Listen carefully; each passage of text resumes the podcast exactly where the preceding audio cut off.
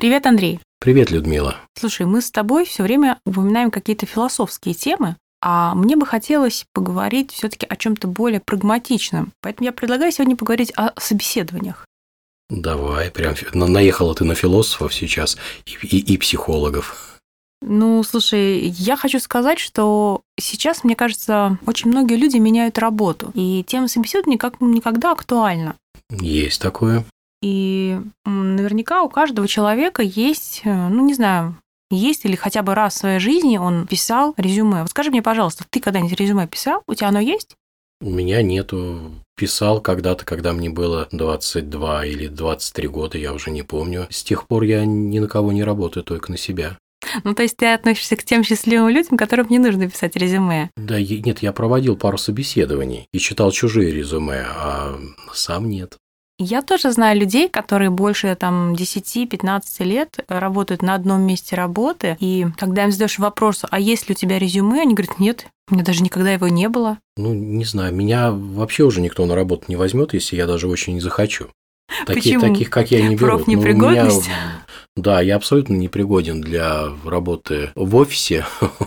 Во-первых, с моим распорядком дня. А, во-вторых, я уже огромное количество лет, уж больше 15 лет, не работаю ни на какой фирме, только в своей собственной. И я знаю, что таких людей на самом деле не любят. Да, соглашусь с тобой, потому что реально ввести в рамки человека, который привык жить по собственным рамкам и мотивировать себя исключительно самостоятельно, мотивировать его какой-то там зарплатой, очень сложно. Возможно. Я настолько далек от этого, что очень тяжело мне чего-то а, сказать. При этом больше всего люди все-таки обращают внимание на то, сколько лет человек работал да-да, я, я полгода. на одном месте работы. Я на одном месте работал полгода, и все остальное время сам у себя. Я, кстати, очень постоянно работник, у меня огромный стаж работы на одном месте. Я никуда не переходил.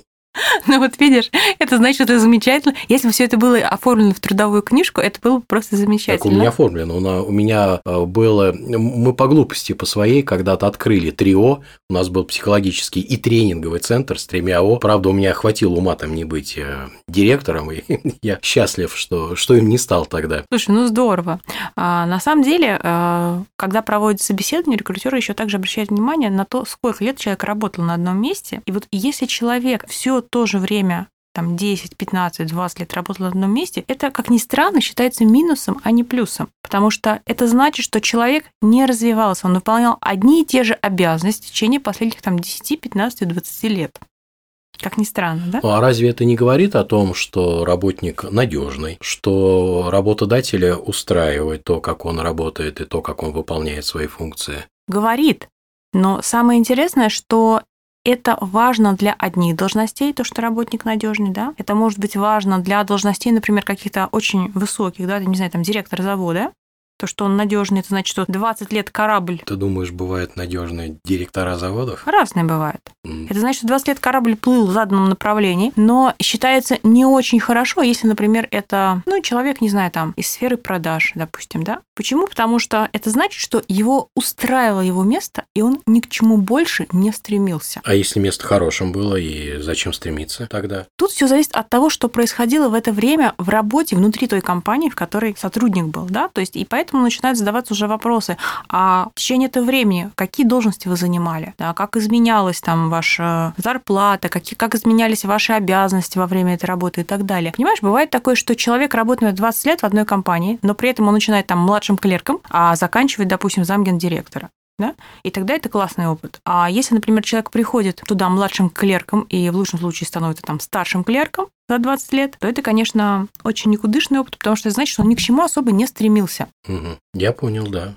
А мы будем про резюме говорить, э, как составлять, или будем говорить, как проходить собеседование, или про то и другое? Давай поговорим с тобой про то, какие вопросы чаще всего задают рекрутеры на собеседовании. Ну, в данном случае больше будешь говорить ты, ты у нас профессионал в этой области. Я, я могу быть только твоим слушателем сейчас. А, смотри, Чаще всего а, люди, когда приглашают человека на собеседование, задают ему одни и те же стандартные вопросы. Да, то есть, если мы говорим про какой-то уровень средней должности, да, то есть уровень специалист. То есть, как, как студентку, кто это проводит, как они называются, рекрутеры? Рекрутеры. Да? Как это, как рекрутеры или рекрутеры, как правильно? Ну, чаще всего рекрутеры. Рекрутеры, не рекрутеры.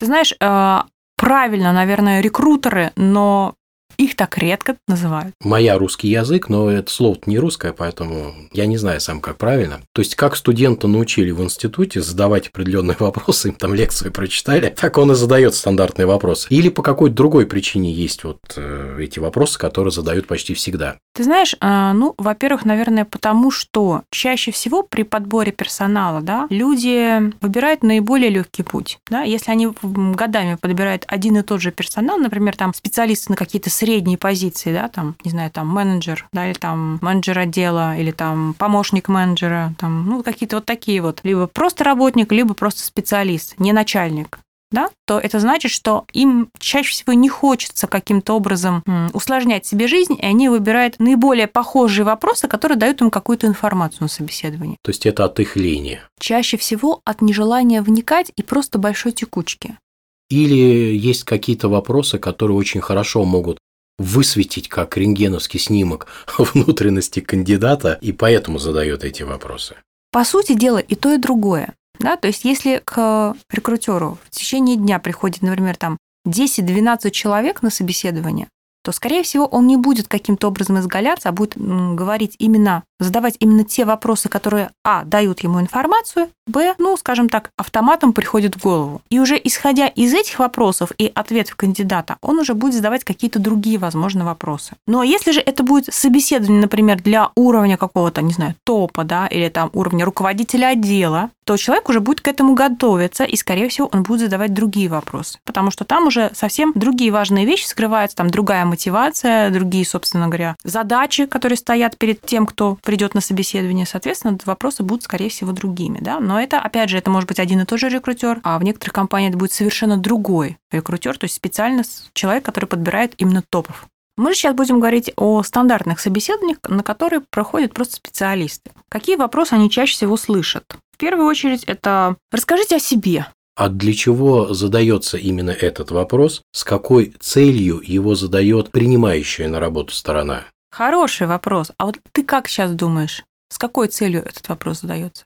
Ну, во-первых, то, что мне в мою психологическую голову приходит, это посмотреть, э, насколько человек владеет навыками самопрезентации и насколько он связанно умеет рассказывать о себе. Э, кстати, в психотерапии умение говорить о себе является диагностическим критерием и отделяет невроз от пограничного состояния. Э, насколько сложно он умеет мыслить, насколько он, как именно он видит себя и представляет себя, какие у него сильные и слабые стороны, что он может о себе на самом деле скрывать, потому что, на мой взгляд, из истории о себе можно вычленить и то, что остается по ту сторону речи, Э, язык нам дан, как известно, для того, чтобы скрывать свои мысли, а их не обозначать. И это очень хорошо на самом деле можно разглядеть в подобной истории. Ты совершенно прав, потому что чаще всего... Слушай, может, меня и на работу возьмут? Возможно. Я буду проводить собеседование.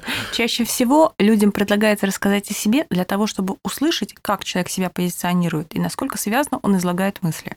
Это раз. Опять же, какая-то неадекватность, она может проявиться у человека в ответе на этот самый простой вопрос. Если человек начнет, не знаю, там чуть ли не с самого рождения до глубокой старости рассказывать о себе, то рекрутер уже будет видно, что человек, наверное, не очень адекватен, и вполне возможно, что этого вопроса хватит для того, чтобы сказать, ну нет, нет, вы нам не очень подходите, или я вам позвоню. Но при этом, если человек, когда ему говорят, расскажите о себе, затягивает разговор на два часа, то, вероятно, что-то, что человек не очень представляет о том, где он находится, что следует рассказать, что не следует. Потому что, знаешь, иногда это можно сравнить, не знаю, там, с исповедью бабушки, которая может на... Понятно. То есть психолог бы сразу отметил бы, что у человека проблема с границами. Причем в широком смысле понимания этого термина. А проблемы с границами, они, безусловно, скажутся на качестве выполняемой работы. Да, и, собственно, на отношения в коллективе. Безусловно. Поэтому очень важно, чтобы человек хорошо представлял себе, где он находится, о чем следует рассказывать, о чем, возможно, не следует. И достаточно на подобный вопрос отвечать всего, не знаю, там, достаточно кратко, да, то есть 3-4 минуты самопрезентация – это максимум. Угу. Ты знаешь, мне вот сейчас в голову, кстати, э, пришла мысль, что есть прекрасная книга э, про сторителлинг автора Аннет э, Симмонс. По-моему, я все правильно сказал. Да, правильно, Аннет Симмонс. И э, эта книга, она хороша тем, что там есть огромное количество примеров разных историй, в том числе и в бизнес-сфере. Конечно, минус книги в том, что там много воды, и там абсолютно нету ничего про анатомию истории и про ее архитектуру. Из этой книги нельзя будет понять, что такое композиция истории, что отличает хорошую историю от плохой, как э, сочинять историю. Но в ней огромное количество примеров. И эта книга может послужить прекрасной отправной точкой для того, чтобы научиться рассказывать в частности истории о себе. И мне представляется очень важным в вот таком рассказе о себе не просто приводить некоторые факты, потому что, насколько я понимаю, как человек, который не проходит собеседование, что, в принципе, там не ждут рассказа о кандидате как о творческой личности, об его увлечении, хотя это тоже можно в конце, наверное, прибавить очень кратко. Очевидно, эта самая презентация должна касаться исключительно только каких-то рабочих моментов, если я правильно понимаю. Я да, думаю, что это верно. так. Но, но вот эту вот историю, которая состоит из фактов и дат, относящихся к рабочему плану, хорошо бы разбавить э, историей, которая построена именно по законам сторителлинга маркетинга. Во-первых, это придаст э, красочность и будет обладать определенной силой воздействия на интервьюера. Их можно называть интервьюерами? Конечно. Людей? Я-то человек далекий от всего этого. А, я, я думаю, это бесспорный э, момент. Вот, вот ты как думаешь, ты как профессионал в этой области? На самом деле ты абсолютно прав. А, действительно, работодателя в первую очередь интересует то, как вы рассказываете, и та краткая информация, которую вы можете рассказать о себе на там, одном, двум, максимум трем последних местах работы. Да, но история должна быть краткая. Опять же, она история должна... должна быть краткая, 3-4 минуты, нет, да, то есть нет, основное. Нет, нет. Я думаю, что если 3-4 минуты – это самая презентация, то есть вот рассказ о себе, то история, наверное, должна быть не более 15-20% от этого времени. Ну, если говорить о какой-то красочной истории, то да. То есть она должна быть очень лаконичной, но при этом емкой и, конечно же, заранее подготовленной, продуманной и выверенной со всех сторон. Вообще, само по себе прохождение собеседования – это то, что должно быть заранее продумано и выверено. Ну, Анетта Симмонс э, в помощь. Книга да, есть ты... в интернете практически во всех магазинах. Я ее читал лет пять, наверное, тому назад. Кстати, интересно, ты меня заинтересовал, я обязательно прочитаю. А, при этом люди очень часто забывают о том, что рекрутеру не очень интересен весь их прошедший опыт. Да? То есть, например, если у тебя было 20 мест работы, то вовсе не обязательно о них рассказывать. Достаточно рассказать о последних максимум 10 годах да? или там о последних трех местах работы. И при этом... Подожди, о последних 10 годах рассказать? То есть ты имеешь в виду, что это некий уже такой пенсионер. Нет, скоро, если, например...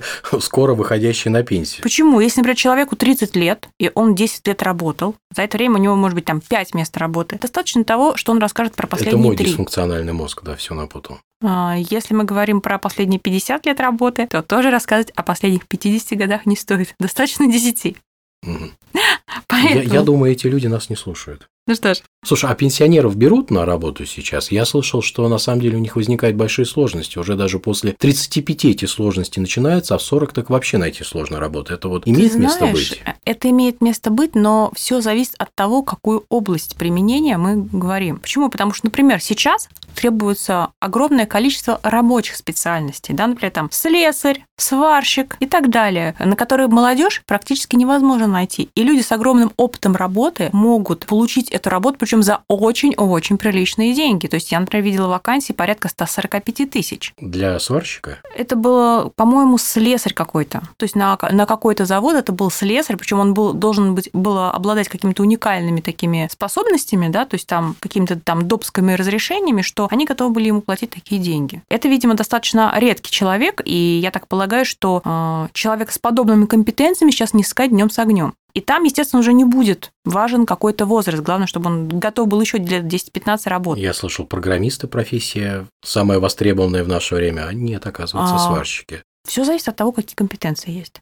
Но при этом а, важно, да, конечно, программисты, они сейчас очень востребованы, и, наверное, это одна из самых оплачиваемых профессий, если не говорить про какие-то высокие должности. Но при этом, если говорить про самые обычные профессии, то есть, не знаю, там, продавец, менеджер, а, не знаю, там, работник склада, то да, после там 40, а если 45 исполнилось тем более, им уже гораздо сложнее найти Мне работу. В видео недавно продавал телевизор, продавец ему на вид 50 есть. А я не говорю, что невозможно, я говорю, что сложнее.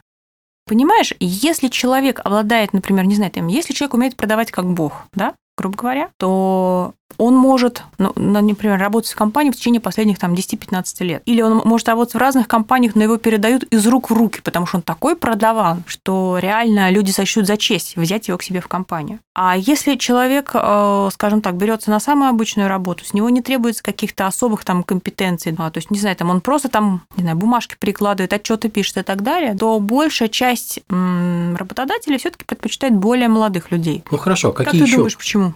Чего? Почему? Как ты думаешь, почему предпочитают молодых людей? Ну, во-первых, потому что меньше платить надо. Мне кажется, это основной критерий. Не обязательно. Чем старше люди, тем они чаще меньше требуют. Ничего подобного. У меня больше опыта, и я буду больше требовать. Точнее, не требовать, мне кажется, это вообще слово неправильное. Я буду считать, что мой труд э, необходимо больше компенсировать. А, тем не менее... То есть мой труд требует больше компенсации. Тем не менее, я видела много резюме, где чем старше человек, тем меньшую сумму он указывает молодежь указывает суммы значительно выше, чем люди с опытом. И с чем это связано? Самонадеянность. Ну, мало ли чего я хочу, мама спит, и я молчу. Приходит такой работник в одно место, ему отказывает, приходит во второе, и он начинает немножечко корректировать свои аппетиты. Не происходит этого, нет? Ты знаешь, где как, где-то происходит, где-то нет, ну, что называется, нагло старое счастье. Мне-то, я, если я-то беру кого-то на работу, мне интересно, за что я ему плачу деньги. Так вот, э, если ко мне приходит, э, не знаю, специалист, э, к примеру, по сетям, одно дело придет мальчик 23 лет, а другое дело придет там, не знаю, человек с опытом, у которого 15 лет уже за плечами в подобной деятельности. Почему я должен тому, у кого опыта нет, платить больше только ради того, что у него выше амбиции? Тем не менее, если зайти на HeadHunter и посмотреть одни и те же вакансии, то, вернее, одни и те же резюме на одну и ту же вакансию, то можно увидеть простую закономерность. Чем старше человек, скажем так, старше 40-летнего возраста, тем ниже он просит. Но есть вот э, мне просто в мою глупую психологическую голову приходит э, вопрос. Вот этот вот молодой человек, который сейчас хочет там 500 тысяч э, компенсации за свой труд, он когда станет старше, через 15 лет, он захочет меньше денег или еще больше? Нет, конечно. То есть это связано с э, неким мировоззрением молодого поколения или это некая закономерность на рынке труда? Я бы сказала, что это, во-первых, связано с неким мировоззрением молодого поколения, которое прошло, например, окончило хороший институт и желает уже сразу же хорошо зарабатывать, заодно путешествовать и так далее, и не хочет начинать с нуля. И также это связано с мировоззрением старого поколения, которое, во-первых, не привыкло каждый год требовать повышения зарплаты, да, а люди, которые пришли еще из Советского Союза, они, ну, вообще как бы привыкли, что повышают сами за заслуги, поэтому они требуют не очень мало. Ну и, возможно, опять же, люди уже наткнулись на какие-то отказы по работе. Вполне возможно, что, что первоначально, может быть, планка была выше, но столкнувшись с тем, что им несколько раз отказали, они начинают уменьшать свои запросы. Угу. Еще, опять же...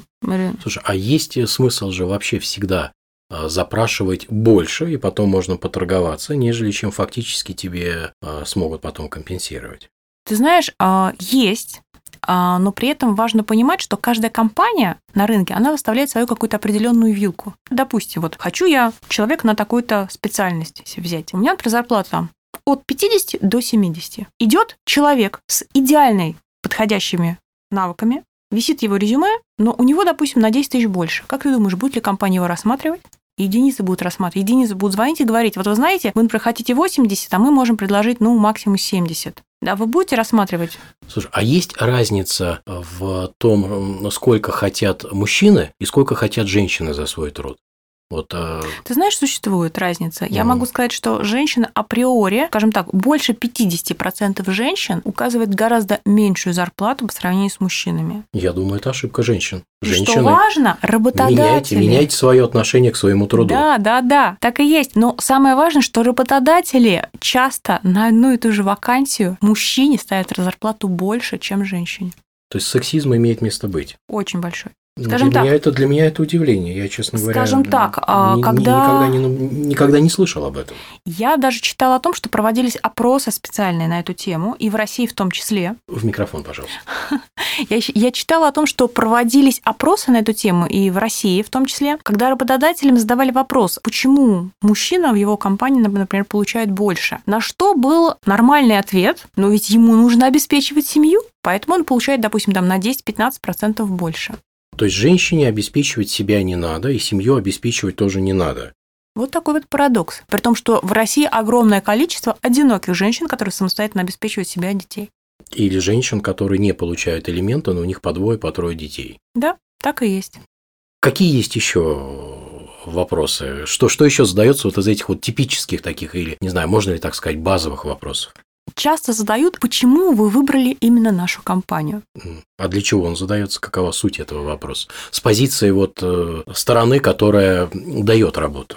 Ты знаешь, проводит а, собеседование. Если говорить с позиции стороны рекрутера, то рекрутеру очень хочется услышать, что человек обдуманно пришел на эту работу, что он не просто ткнул пальцем в небо и сказал, ага, вот здесь платят много, а реально хочет в эту компанию, что ему эта компания близка по духу, что он узнал о ней что-то, прочитал, поинтересовался, может быть, почитал какие-то интервью сотрудников компании, может быть, пообщался в соцсетях с кем-то, кто уже работает в компании. Почему? Потому что если человек пришел в компанию случайно, а в ней какой-то свой корпоративный дух, и он по каким-то причинам не сойдется характерами с теми сотрудниками, которые там работают, то есть ему будет, не знаю, там, может быть, в компании процветает там, мы каждый месяц ездим, ездим как волонтеры куда-то, да, а человек говорит, я за свой счет волонтерить нет.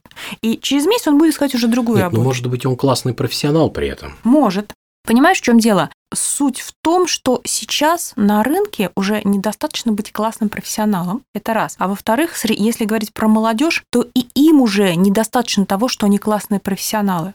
Очень многие люди хотят сейчас от работы получать гораздо больше. То есть не просто зарплату. Иногда они даже готовы получать меньше в том случае, если их устраивает настроение в коллективе. То есть как бы негромко это звучало, миссия компании. То есть то, что происходит в компании, в том числе и помимо работы. Ну, то есть... хорошо, но меня, допустим, как работодателя больше же должно интересовать, какую пользу фирме э, приносит э, данный работник, а не то, в какой атмосфере он находится. Ты знаешь, я с тобой не соглашусь.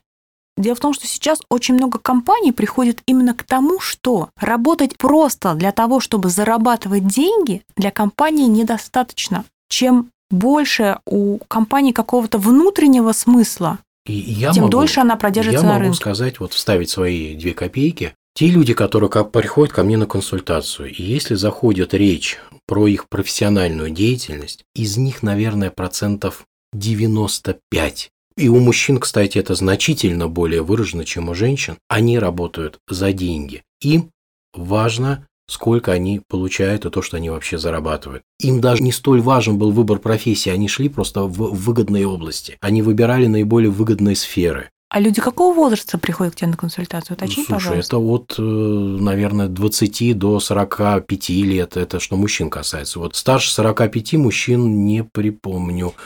А у женщины до 65 даже. То есть 20-летние тоже говорят, что я шел именно за тем, чтобы хорошо зарабатывать, да. и мне не важно что. Да, да. Это имеет место быть, причем это, я бы сказал, массово. Ну, смотри. Может, а... у меня такая выборка, я же не знаю. А... Потом ко мне-то они приходят отнюдь не на работу устраиваться. Возможно, у тебя такая тенденция. А с какой проблемой, если не секрет, они приходили? Связана она была как с профессией? Э, секрет. Э, не буду это говорить, потому что не спрашивал у них разрешений. Даже обобщать не буду. Хорошо. Обобщить невозможно, потому что проблемы просто разные. Нет чего-то типического, с кем э, Тогда приходят просто... люди одного возраста, второго, третьего. Тогда просто задам вопрос. Не было ли это связано с профессиональным выгоранием? Нет. Угу. Ну что ж, возможно, у тебя действительно такая вот типичная для тебя выборка, а, но судя по статистике, которые проводят различные компании, и в том числе независимые типа там Левада-центр и так далее, да, их много достаточно. Большая часть, например, людей до 30-35 лет а люди после 35, наоборот, приходят к этому после того, как они уже добились чего-то, может быть, в компании, хотят не только зарабатывать деньги, но и самореализовываться. Я даже знаю психологов, которые стали психологами для того, чтобы зарабатывать деньги. Не, ну это наивные ребята, вот, они еще просто не поняли пока, как это. Это, это, это есть. Ты понимаешь, в чем дело? Люди ну, как сказать, они всегда стремятся зарабатывать, потому что жизнь без денег, к сожалению, в наши времена невозможна. Да? То есть очень сложно жить на что-то, если тебе нечего кушать. В любые времена жизнь без денег невозможна. Вот. Я, честно скажу, пока не очень хорошо понял, для чего именно задается вот этот вопрос. Можешь конкретизировать? Конкретизирую. Вопрос задается для того, чтобы понять, интересовался ли человек вообще данной работой, хочет ли он конкретно работать именно в этой компании, или ему интересно просто, например, зарплата в данной компании, а интересовался он вообще компанией с точки зрения того, какие процессы происходят в ней, и, как известно, сейчас очень популярный такой термин корпоративная культура, да, что он об этом знает, и, собственно, если у него было такое стремление именно туда, насколько долго он потом задержится в данной компании. То есть это вопрос про осознанность и Про про мотивацию. Это вопрос именно про осознанность и про мотивацию. Все верно. Есть еще какие-то или они ограничиваются обычно двумя вопросами? Нет, почему же? Ну, есть, допустим, 4-5 основных вопросов, а дальше задается по ситуации. Ну, следующий вот какой у нас? А. Третий, да, получается? Следующий вопрос. Почему мы должны взять именно вас? Для чего он задается? Какова суть его? Ну, для того, чтобы человек, во-первых, рассказал о себе основ- свои основные ключевые характеристики, это раз. И, во-вторых, показал еще свою какую-то человеческую сущность, да, то есть ну, чуть больше рассказал о себе, чем он особенно хорош. Может быть, он там хорош по отношению к людям, да, допустим, не знаю, там, я люблю людей, все клиенты уходят довольными, да, то есть я умею там рассказать бабушке про очки так, что она купит очки за, за 5 рублей, а не за рубль. То есть, То есть это я для- умею да. мотивировать их. Это для того, чтобы выявить сильные и слабые стороны кандидата, и для того, чтобы посмотреть, очевидно, я так понимаю, а, его отношение к коллегам, как он будет к ним относиться. То есть будет ли он в процессе этого ответа, к примеру, себя сравнивать с другими людьми, будет ли он как-то взбираться на пьедестал, будет ли он пытаться обесценивать других людей. Вот эта вот сторона, она учитывается? Конечно, Про- учитывается. Профессионалами в этом А, вопросе. Важно, что во время этого разговора он обычно начинает себя сравнивать, и здесь по этому ответу можно понять не только его профессиональные качества, но и, допустим, взаимоотношения в коллективе, в котором он работал. А сравнивать-то он себя начинает как раз с теми коллегами, которых он не знает. Он же еще не пришел на работу. Он может сравнивать себя с теми коллегами, с которыми работал. То есть, рассказывая о себе, он может сравнивать себя с кем-то. На самом деле, рекрутер не ждет, что вы расскажете о себе и будете сравнивать себя с кем-то. Ну, для меня, например, всегда диагностично, если человек вообще себя сравнивает с другими людьми. У меня возникает э, замечательный вопрос, зачем он это делает? Но поскольку ты психотерапевт, у тебя возникает такой вопрос, да, что этого, может быть, делать не надо. В жизни люди достаточно часто себя сравнивают, и для рекрутера это будет не плюс и не минус, а скорее, скажем так, показательное поведение человека, да, ведь здесь же можно понять, что, возможно, если человек все время себя сравнивает, им легко манипулировать. А при ответе на этот вопрос допускаются еще какие-то ошибки, кроме вот того, что человек начинает себя сравнивать с э, другими людьми, с коллегами? В принципе, для того, чтобы хорошо ответить на этот вопрос, достаточно заранее отрепетировать то, что вы можете себе рассказать. Если же вы будете э, выискивать, например, какие-то скажем так, если, если вы будете рассказывать о каких-то неведомых достижениях или врать о себе, да, то это будет действительно ошибкой, потому что это легко можно А, проверить. то есть в ответе обязательно надо, чтобы еще и содержалось то, насколько он э, может помочь компании. Не помочь, а насколько он может быть полезен компании. То есть, почему именно его надо взять? Потому что он может, к примеру, я так полагаю, там, э, на прошлом месте работы я увеличил продажи на 30%. Не знаю, много это или мало. Продажи тренингов было бы нормально. Смотри, на самом деле это может быть какое-то достижение, да, это может быть какая-то помощь компании, но в первую очередь рекрутеру интересно, как он себя видит в этой компании. Почему? Потому что очень часто м, такие вопросы задают человеку, который в принципе на своем месте чего-то прям кардинального в компании изменить не сможет, то есть рядовому специалисту. И, соответственно, хотелось бы понимать, а как он себя видит на этом месте в компании, да, чем он может быть полезен. При этом, когда человек рассказывает о том, что он будет делать, когда он будет полезен, рекрутер может заранее увидеть, как он себе представляет свою будущую работу, и, например, добавить о том, что эта работа, допустим, будет выглядеть совсем не так, или да, вы правильно себе ее представляете. Понятно. И еще какие-то вопросы? Могут задать вопрос о том, а почему вы поменяли работу или хотите поменять работу. То есть это стандартный вопрос. Да, это стандартный вопрос, чем связано то, что вы ищете новую работу. Мгм.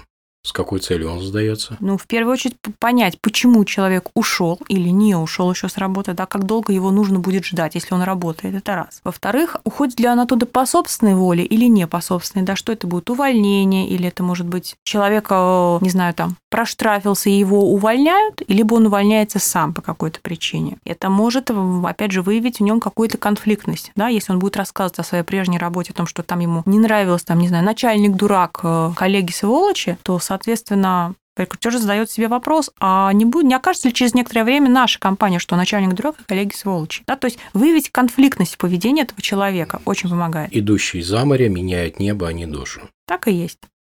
Как, какие еще ошибки вот в ответе допускают обычные люди?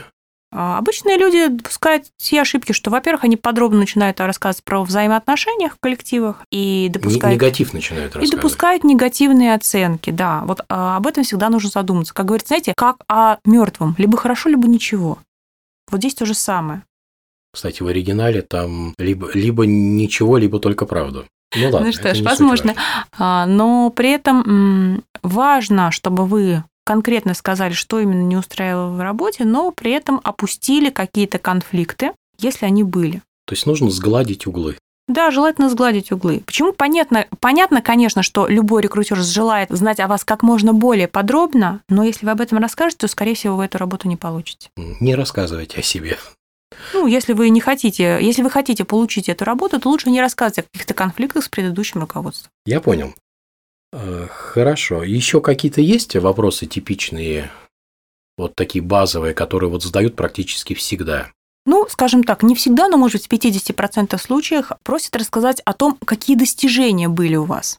Это могут... А это разве вот к первому вопросу не относится, когда ты о себе рассказываешь? Ты знаешь, не всегда. Во-первых, человек не может не рассказать о своих достижениях, а просто рассказать о себе. Это раз.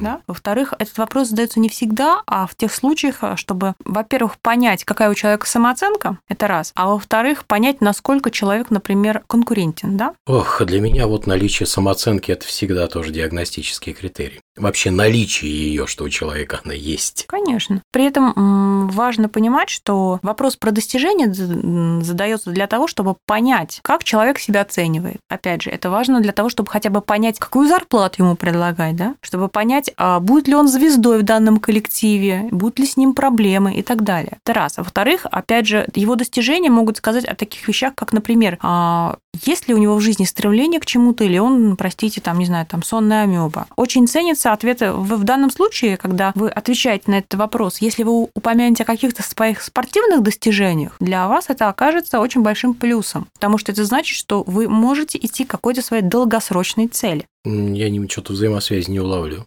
Ну, смотри, смотри, например, человек, допустим, занимался спортом, вот он занимался, занимался, и один человек звезд с него не хватал, а другой, допустим, занимался до КМС. Ну, а как это связано с его профессиональной деятельностью? Смотри, я беру переводчика. Мне нужен переводчик. Какая мне разница, ходит она в спортзал или нет?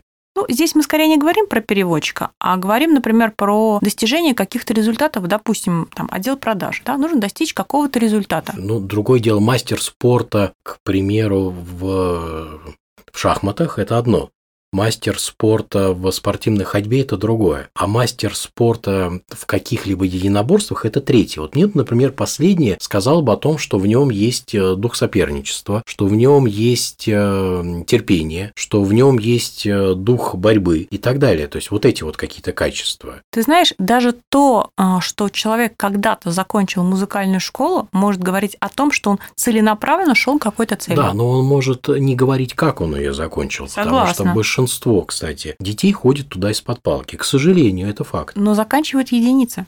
Нет, они заканчивают. Но они потом всю жизнь ненавидят музыку. Я с тобой согласна. Но он может говорить о том, что он закончил музыкальную школу, ты это ему зачисляешь в плюс. А на самом деле, если мы копнем эту историю глубже, то мы увидим тогда, что он способен что-то довести до конца, но только если у него стоят над душой его заставляют. Понимаешь, здесь уже будет ясно, когда рекрутер задаст какие-то дополнительные вопросы по этому поводу. Тем не менее, когда вы говорите о каких-то своих достижениях, это характеризует вас как человека, который к чему-то стремится и способен достигать каких-то поставленных целей. А, ну, наверное, это самые популярные вопросы, да, остальные задаются именно по ситуации, в зависимости от той должности, на которую вы претендуете. То есть к ответам на эти вопросы нужно готовиться. Да, и в любом случае к ответам на эти вопросы лучше подготовиться заранее, отрепетировать, может быть, перед друзьями или перед зеркалом, как вам удобно. Лучше всего даже записать себя и посмотреть со стороны. А какие бы вопросы тебе были важны, если бы ты проводил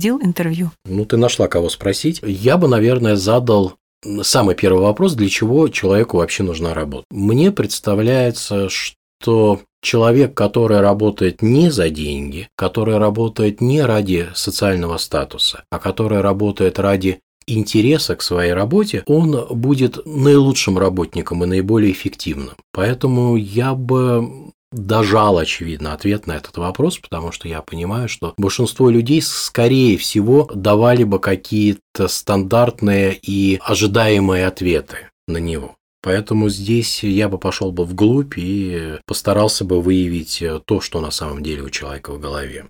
И я бы не задавал стандартных каких-либо вопросов. К ним можно подготовиться. Ты сама только что сказала, репетируйте, готовьтесь. Я где-то краем глаза видел, что даже есть какие-то курсы, тренинги, семинары на эту тему, где людей натаскивают на то, как надо проходить собеседование. Я бы дал задачи, которые а, высвечивают а, стиль мышления и вообще показывают, как человек думает и умеет ли он думать. Но замечу, что я человек далекий от собеседований. Но, может быть, те мысли, которые мне пришли в голову, они придут и какому-то профессионалу, проводящему эти собеседования. Поэтому, ну, Поэтому есть смысл подготовиться и к этим вопросам, и задачам тоже. Хотя, на мой взгляд, э, как-то уходить достаточно далеко от своей сущности я имею в виду в процессе подготовки, и уж тем более привирать, очевидно, смысла большого не имеет. И э, в итоге это может выйти себе дороже, на мой взгляд. Ты знаешь, соглашусь с тобой, а, здесь скорее идет рекомендация подготовиться к собеседованию, потому что люди, если у них нет подготовленности к тому, чтобы разговаривать о себе на собеседовании, очень часто теряются. И в то время, ограниченное достаточно время, когда им нужно представить себя именно с выгодной стороны, показать свои сильные качества, а не забыть о них, они просто теряются и забывают, о чем говорить. Но я хочу сказать, что подготовленную историю и именно подготовленные ответы, их видно всегда. Поэтому говорить что-то вот на уровне автомата, э, отвечать на вопросы так, чтобы было видно, что это ответы заученные, смысла никакого нет. Любой профессионал расколет сразу, даже далекий от собеседования. Поэтому мне представляется, что здесь должна быть определенная доля спонтанности. Эти ответы, они должны быть живыми. Ну что ж, а мы с тобой так подробно достаточно обсудили тему собеседования сегодня. Я надеюсь, что ответы на эти вопросы кому-то помогут, пройти удачно свое собеседование и получить желаемую работу. Всем хочу пожелать высокой заработной платы, но самое главное – найти такую деятельность и такую работу, которая вам будет приносить огромнейшее удовольствие. Вот на мой взгляд, это самое важное. Ну что ж, мы завершаем наш сегодняшний диалог. Дисфункциональный, наверное, во многом. Спасибо, Андрей. Всем пока. Всем пока.